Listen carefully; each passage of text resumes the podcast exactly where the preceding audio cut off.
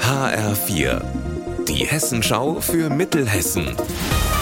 Hier ist das Studio Gießen. Mit Markus Nahloch, schönen guten Tag.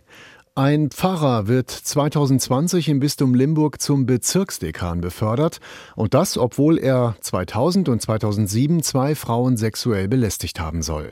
Nachdem eine Betroffene mit ihren Erlebnissen an die Öffentlichkeit geht, tritt der Mann zurück. Er bleibt aber weiter Pfarrer in der Pfarrei Maria Himmelfahrt in Hachenburg.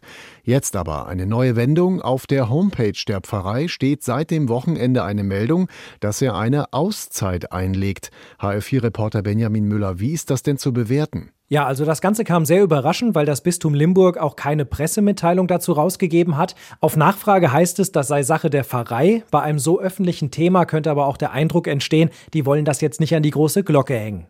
Dann auch spannend, vor rund anderthalb Wochen ist nochmal ein Bericht einer Untersuchungskommission rausgekommen. Der sagt, es sei viel schiefgelaufen bei der Aufarbeitung des Falls. Das Bistum habe die Opfer zum Beispiel zu lange nicht ernst genommen. Das soll aber mit der Auszeit nicht direkt was zu tun haben, sagt das Bistum. Es gehe eher darum, den Pfarrer aus der Öffentlichkeit zu nehmen und das ist in beiderseitigem Einverständnis passiert.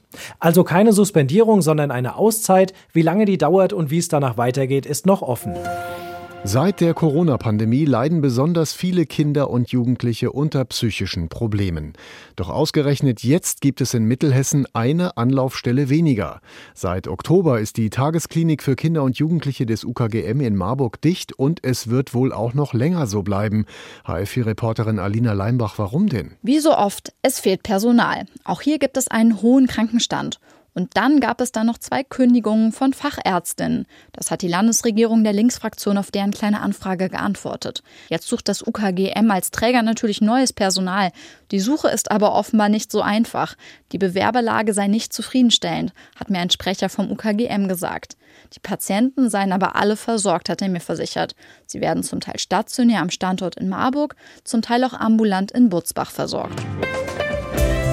Unser Wetter in Mittelhessen. In der Nacht Regen und auch Schnee und es kann glatt werden. Die Tiefstwerte zwischen 2 Grad in Limburg und 0 Grad in Breidenbach. Morgen bedeckt und leichter Regen bis 4 Grad.